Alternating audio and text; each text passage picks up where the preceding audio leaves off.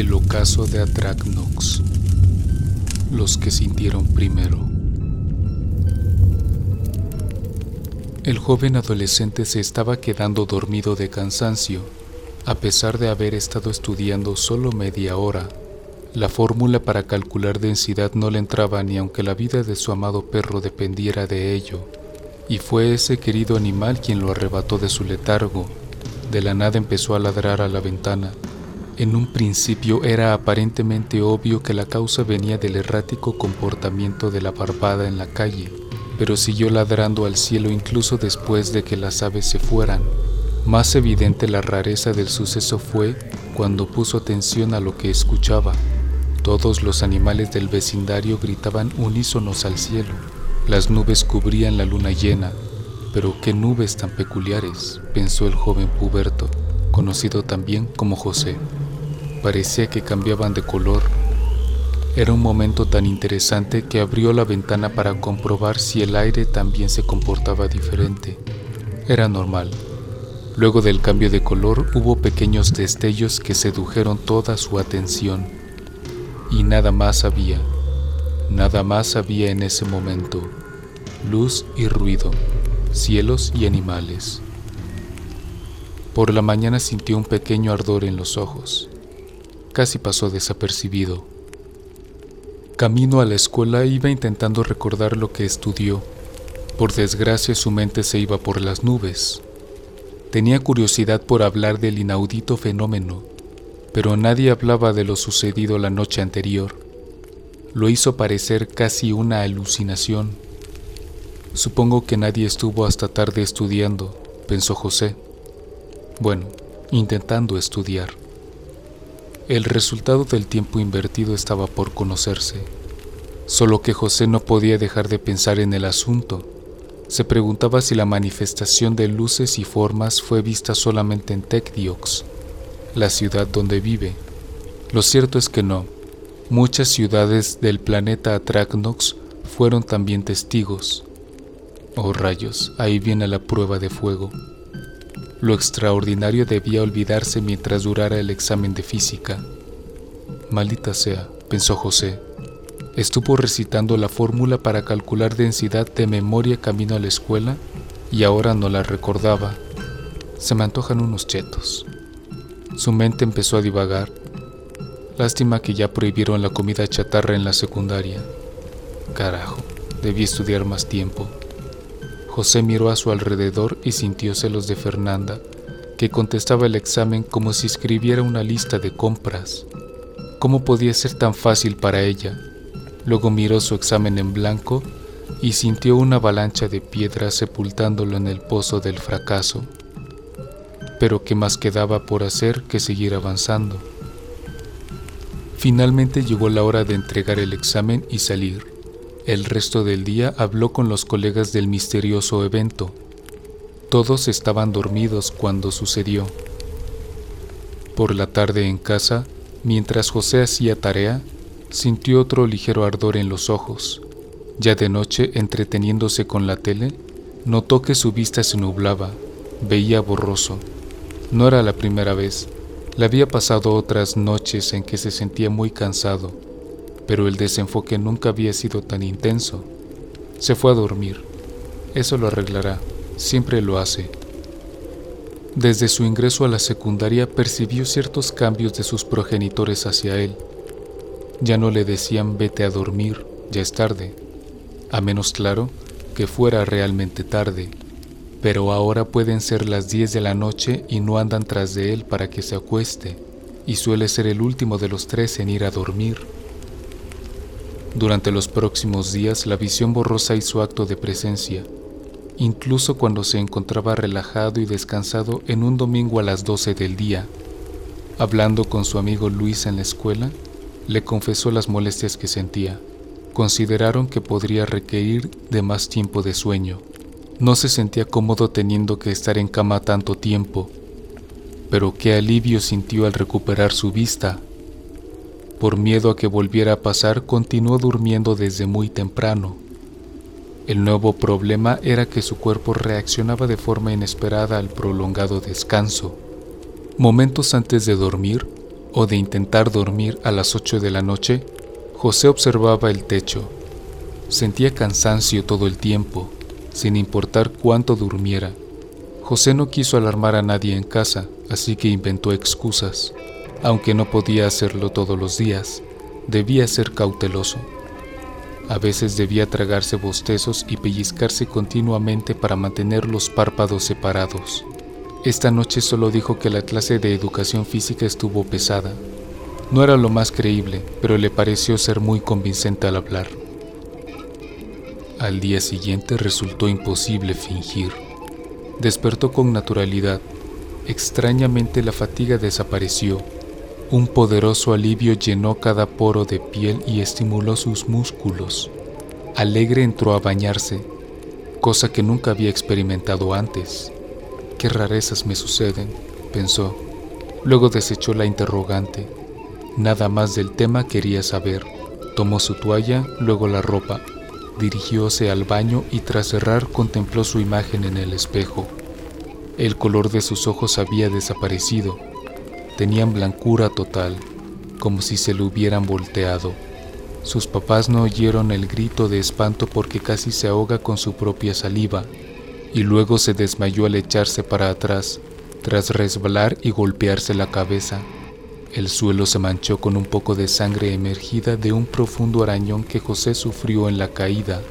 Fue de esas heridas que no se sienten en el momento que se producen, sino después, cuando el cuerpo se ha relajado. José despertó preguntándose qué hacía en el baño, qué hora, qué día. Entonces un relámpago de escalofríos lo golpeó al recordar su imagen en el espejo. Sus huesos temblaron mientras se incorporaba, reuniendo valor para verse de nuevo. Irguió la espalda, cerró los puños, vista al frente, pero con párpados cerrados. Abrió los ojos. Allí estaba la nada, la ausencia haciéndose presente, ojos blancos, otro relámpago. ¿Puedes verme? preguntó el doctor. José tenía la cabeza gacha. Sí, bueno, nunca había tenido problemas para articular. La experiencia de vivir estos cambios en sus ojos arrastraba otros momentos inesperados, nuevos para él. Ya era suficiente no saber cómo lidiar con números, ahora también con palabras. Veo diferente, dijo. ¿Diferente cómo? En la mañana estaba normal, pero ¿puedo ponerme las gafas otra vez? Sintió la dificultad que sus papás tenían para mirarle sus fantasmagóricos ojos. Se puso unas gafas negras. Las tomó al salir de casa para ir al hospital. Volvió a sentir confianza para alzar la cabeza. Es como si hubiera humo dentro de mis ojos. Veo, pero la bruma me tapa. Entiendo. Recuéstate, dijo el doctor. Salió del consultorio para hablar con los papás de José y les confesó que un rato antes otros pacientes llegaron con la misma condición. No hay hasta ahora certeza de cuáles son las causas y factores que los pacientes compartan no se han encontrado. Son de diferentes edades, habitan distintos entornos, nada. Los doctores están tan ciegos como los pacientes. Lo único que se ve certero es que no es contagioso. ¿Has escuchado de una enfermedad así? preguntó el doctor Vázquez a su colega. Por teléfono intercambiaban ideas y se leían uno a otro segmentos de libros. Consideraron que podría tratarse de una variante del glaucoma o de la retinopatía diabética. Eso tendría sentido para los adultos, pero solo uno de los pacientes es diabético. Y en el caso de José, no es diabético y sería en extremo raro que tuviera presión alta intraocular. En cuestiones de cómo se ve la enfermedad, parece un caso excesivo de cataratas, pero ¿cómo podría sucederle a estas personas de un día para otro? Claro, ellos dijeron que en días pasados tenían fatiga y visión borrosa, pero todo se quitó por sí solo, y el síntoma de ver los colores de manera amarillenta no estaba, tampoco los deslumbramientos frecuentes. Y de nuevo, como a un niño de 13 años. Pobre José, atinó a decir el doctor Vázquez. tras horas de infructífero esfuerzo. ¿Cómo pueden sus pupilas desaparecer y que todavía puedan ver? Tras un mes de incertidumbre y pruebas a los 14 pacientes en la ciudad de Tecdiox, la frustración y el estrés apretaban el cuerpo. Los más calmados eran los propios pacientes, habituados a cargar gafas oscuras desde que despiertan hasta que duermen. Eso les nubla más la vista, por lo que tienen que estar alertas de su entorno constantemente. Por fortuna nuevos síntomas no hay. La bruma que ellos ven mantiene su densidad. Tecdiox no fue la única ciudad afectada. 18 ciudades de Atracnox presentaron esta enfermedad. En el resto era de día cuando el evento en el cielo pasó. Miscatonia fue la que más pacientes detectó, 74. Entre las 18 ciudades se suman 391 pacientes los gobiernos acordaron que todos los enfermos serían enviados a las mismas instalaciones en la ciudad de Miscatonia. Aquí reside la medicina de vanguardia. En Miscatonia José encontróse con aquellos que sufrían los mismos síntomas, exactamente los mismos, vivieron los mismos cambios de padecimientos, incluso las horas coincidían, solo pequeñas variaciones en los minutos. Fue ahí cuando dejó de ver a su familia. A pesar de no ver evidencia de que se trate de un mal contagioso, se mantuvo a los pacientes alejados de sus familias, encerrados y estudiados. Sé que duele, dijo la doctora Wagner, pero para ayudarles los necesitamos cerca todo el tiempo. Para vencer la enfermedad debemos entenderla. Con estas palabras comenzó la bienvenida al hogar temporal de los pacientes. El pánico de los días pasados disminuye al rodearse de gente igual de dolida. El gobierno de Miscatonia adaptó un hospital militar. Dividieron la población enferma entre hombres y mujeres, para adolescentes de 12 a 17 y uno más para adultos con 18 años en adelante. Eso en cuestión de dormitorios. Había zonas donde todos podían convivir. Al menos ya no tengo que aprender la fórmula para calcular densidad, pensó José. La rutina diaria ahora comenzaba con la aplicación de gotas para hidratar los ojos, luego el desayuno. Una dieta rica en alimentos que nutren la vista se diseñó para acompañar a los dolientes en las tres comidas del día. Concluido el almuerzo, pasaban varias horas como sujetos de experimentación. Afortunadamente no eran procesos dolorosos.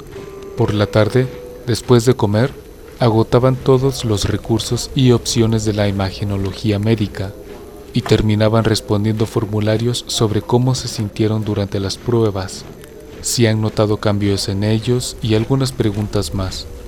Al anochecer quedaban exhaustos, aunque no hubieran tenido gran actividad física durante el día. Era entonces cuando estaban libres de hacer lo que quisieran, dentro de las limitaciones del hospital militar.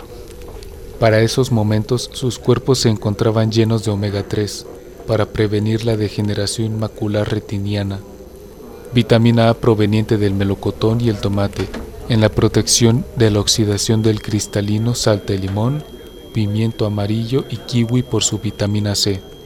Ya en menores cantidades las ostras, las legumbres y arroz integral. Entre el menú se encontraba también el huevo, el pescado azul y algunos otros vegetales de hoja verde. No tardaron mucho en detectar que el único elemento en común entre los afectados era el avistamiento, aquel siniestro de luces y formas. Por supuesto era imposible que un evento astronómico causara eso. Ni siquiera dijeron sentir molestias al contemplar el suceso. Tenía que ser una coincidencia. Pero ante la impotencia de no encontrar nada más que preguntas con el pasar del tiempo, había que tomar la singularidad seriamente. Astrónomos se sumaron al equipo, un tanto inseguros de no saber cómo podrían ayudar. Algunos de ellos observaron el fenómeno. ¿Pero por qué no fuimos afectados? cuestionó uno de ellos. Hablando y hablando descubrieron que ellos lo vieron a través de un telescopio, mientras que los pacientes directamente. Nada se interpuso entre ellos y la cosa extraña, solo espacio y tiempo. En los dormitorios a José le tocó una de las camas del fondo, en la esquina. A su lado dormía un joven de 17 años. Él acababa de hacer su examen de admisión para la universidad, justo cuando despertó con los ojos blancos. Fue casi un entendimiento inmediato el que tuvo José. Nunca había visto una persona cargar con tanta tristeza. Tardó una semana en preguntarle, ¿qué ibas a estudiar? Geología, dijo el joven. Caray, no sé nada de eso. Ahora que le pregunto, corrió la interrogante por la cabeza de José. ¿Y qué es lo que te gusta de eso? El joven triste pasó de estar sentado a acostarse con las manos en la barriga. Que no me gusta, respondió, aunque pareció más una contestación a sí mismo que al puberto de al lado. Estas instalaciones están muy limpias, agregó el joven. Pues así deben ser, ¿no? replicó José. Es mejor estar sentado en la tierra, recargado en un árbol, contemplando el camino de las hormigas y las raíces que salen de la tierra. Sintióse José abrumado. ¿Cómo podía transmitir esa voz tanta tristeza mediante tan pocas palabras? Y no supo qué decir para consolar al geólogo trunco. Intentando entender lo que su vecino de cama estaba sintiendo, se quedó dormido y el otro también.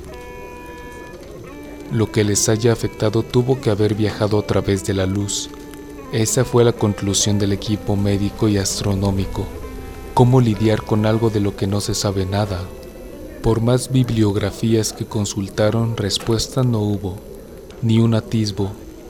Les costó un inconmensurable número de horas desarrollar nuevos experimentos para entender mejor la luz y aplicar esos resultados a nuevas pruebas en los ojos. La zona que se acondicionó para que pasaran el rato y se relajaran los pacientes estaba ausente de pantallas por obvias razones. Si estuviéramos enfermos de otra cosa habría mil teles aquí, dijo Daniela, de 50 años, soltera sin hijos y con un tatuaje que le cubría la totalidad del brazo derecho, muy colorido. José quedó con la interrogante de si le hablaba a él o si la señora estaba pensando en voz alta. Era un momento como el vivido con el joven geólogo, pero sin la tristeza era algo más, algo más complicado de definir. ¿Qué hago? Rayos. ¿No te parece? Fue ayudado por Daniela, que notó con facilidad la confusión del puberto. Sí, supongo que sí. Daniela lo observó. Sería más divertido, agregó José. Es que no creciste escuchando Calimán, dijo Daniela. Ella percibió de nuevo la confusión en José y con una media sonrisa procedió a contarle de qué se trataba el programa y luego cómo le pegaban de pequeña por, supuestamente, perder tanto tiempo frente al radio. Eran las 10 de la noche. Después de la pesada rutina diaria, la mayoría se había ido a dormir. José había estado cerca de Daniela, intentando resolver un crucigrama. Finiquitó todos sus cómics la noche anterior. Pidió a sus papás que le enviaran más. Estaban aislados, pero no desconectados del mundo. Aparte de él y Daniela, media docena de personas yacían distribuidas por el espacio, un espacio repleto de sillones bastante acoginados y mesas redondas, pequeños radios por doquier y audífonos que podían tomar. ¿Ves ese hombre de allá? preguntó Daniela a José. ¿El de verde? No, el de rojo. ¿Cuál de rojo? No, espera, es café. Esta bruma echa a perder los colores. Sí, mano, concluyó Daniela. Ambos hicieron gestos intentando mejorar su visión para distinguir al sujeto que se volvió el tema de conversación. José recordó a su amigo Luis que usa lentes. Cuando Luis quiere ver algo de lejos, se jala hacia atrás la piel del párpado, como imitando los ojos rasgados, pero desde luego que no funcionó. Bueno, intervino Daniela, el que está encorvado. Ah, ya, dijo José. Una vez fijado el sujeto, la plática prosiguió. Ese hombre estaba enfrentando un juicio por... La voz de Daniela se esfumó con la fuerte intromisión de un pesado y lánguido bostezo. Ay, no me acuerdo, pero tenía... Daniela repensó sus palabras. Tiene problemas heavies con la ley. La enfermedad de los ojos lo salvó. ¿Cómo? ¿Lo perdonaron? Por lo visto, Daniela guardó un repentino momento de silencio ante la ironía. Por lo visto permaneceremos un largo tiempo así. Él es de aquí, de Miscatonia. La ciencia en esta ciudad tiene un poder que podría asustarte. Tienen 391 pacientes con los mismos síntomas y no quisieron soltarlo ni por la necesaria aplicación de la justicia. Una nueva sensación bañó el cuerpo de José. Nunca había estado en una plática así. Esto era nuevo. Había sido testigo a la distancia de las conversaciones de adultos, pero por primera vez era parte de una, o por lo menos fue lo que sintió, aunque se desarrollaban temas más complicados y por más tiempo entre algunos de los otros pacientes. Pero él no estaba enterado de eso. Se despidieron Daniela y José y fueron a sus respectivos dormitorios. Nada logró descifrar el equipo de médicos y astrónomos, nada útil para el problema en cuestión, aunque otras curiosidades aparecieron en el camino. No se ha revelado exactamente qué, pero el conocimiento adquirido fue de gran utilidad en la creación de nuevo armamento militar. Después de dos meses, José dejó de contar el tiempo. Ya no tenía idea de cuánto llevaba ahí metido. Después de tres meses, los 391 pacientes despertaron con la pérdida del 80% de su visión. Se tuvo que asignar una cantidad ridícula de personal de enfermería, y aún así el joven aspirante a geólogo encontró la manera de suicidarse. No podría decir José que ver el cadáver fue una experiencia nueva. Apenas pudo notar un bulto en el suelo. Haberlo presenciado de esa manera disminuyó el impacto emocional. Seguía siendo algo fuerte, pero el velo visual había creado también una barrera emocional, una experiencia inesperada y complicada de articular para José. Una vez más no encontraba las palabras. Él y yo hablamos, pocas veces, pero hablamos, y ahora nunca más volveremos a hablar. Esto era todo por lo que su cabeza circulaba. Hablábamos y ahora no lo haremos más. Cuando le contó a Daniela lo sucedido, ella había enteradose ya. Aquí el chisme vuela rápido, comentó Daniela. A pesar de casi no poder verse uno al otro, podían sentir la atmósfera de tristeza y frustración que envuelve a cada uno de los 390 pacientes. Se había añadido la atención psicológica a la rutina tras el primer mes que estuvieron en el hospital militar. Por supuesto no fue suficiente para el geólogo Trunco, ni para otros. Después del primer suicidio se hizo un rápido eco del acontecimiento. Cuando la población disminuyó a los 385, se implementó vigilancia permanente, a todas horas. Si querías matarte, debías primero hacer eso mismo a los guardias. La desesperación abrazó el corazón de José, un gélido y sofocante abrazo que no iba a dejarlo. Luego de vivir 40 días con el 80% de la visión perdida, se requerían acciones para no perder a las personas. Pero el día 41 no dio tregua y todos amanecieron completamente ciegos. Además de tener los globos oculares completamente blancos, pasaron a ser grises.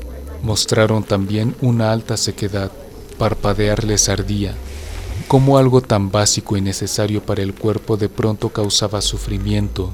En silencio y en su cama, José lloró, pero sin sacar lágrimas, lo cual fue de lo más raro, una experiencia nueva más. Le costaba trabajo admitir y le enojaba llegar a la realización de que los tiempos en que solo tenía que aprender la fórmula para calcular la densidad eran mejores. Era un requerimiento temporal Podía despreocuparse en las vacaciones. Con el tiempo ya ni tendría que pensar en eso. En la preparatoria o la universidad tal vez. La ceguera apuntaba a ser permanente y a volverse peor. Con la intensificación de la enfermedad y de la seguridad, se procuraron también nuevas comodidades. Las visitas fueron permitidas.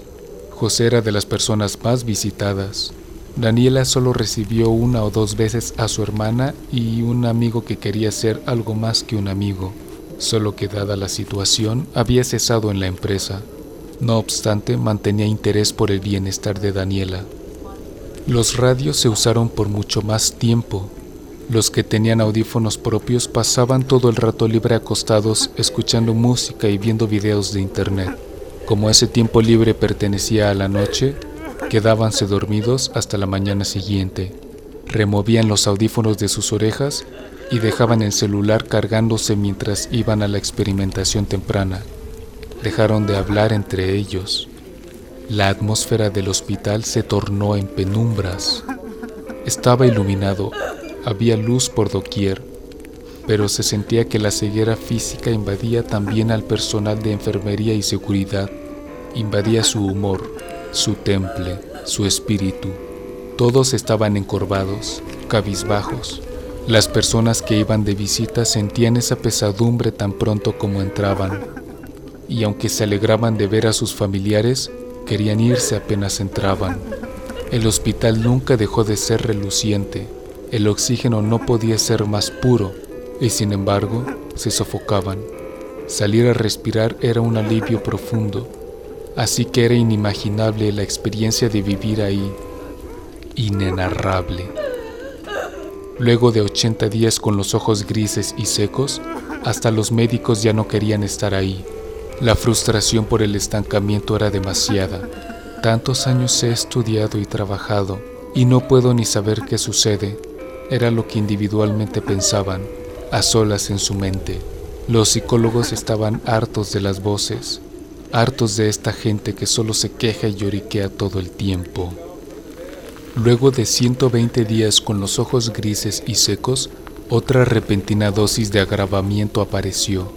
Ahora los ojos estaban negros. Todos lloraban y lágrimas por tallarse de la cara no había. Por más gotas que les pusieran no sanaban, pero un cambio fue notorio estaban ligeramente hinchados. Lo bueno es que ya no dolía al parpadear. De hecho, perdieron toda sensibilidad. Se les podía tocar el globo ocular con un cepillo de dientes y no sentían nada. Las personas pasaban tanto tiempo acostadas que los colchones se hundieron en la parte central y tuvieron que ser reemplazados.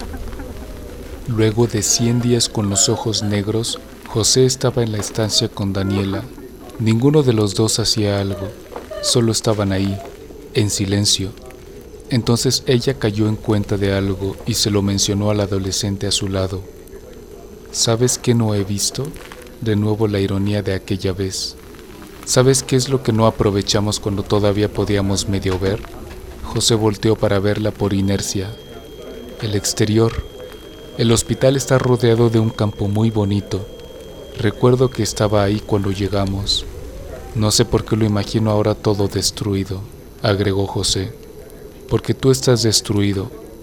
Estamos. Afuera del hospital todo transcurre sin novedad. Solo aquí dentro pasa lo interesante. Daniel habla de las cosas malas con mucha calma, como si hablara del clima. Fue lo que pensó José. Por fin, después de tanto tiempo, logró articular una descripción más o menos certera de la forma de hablar de Daniela. Continuaron en silencio.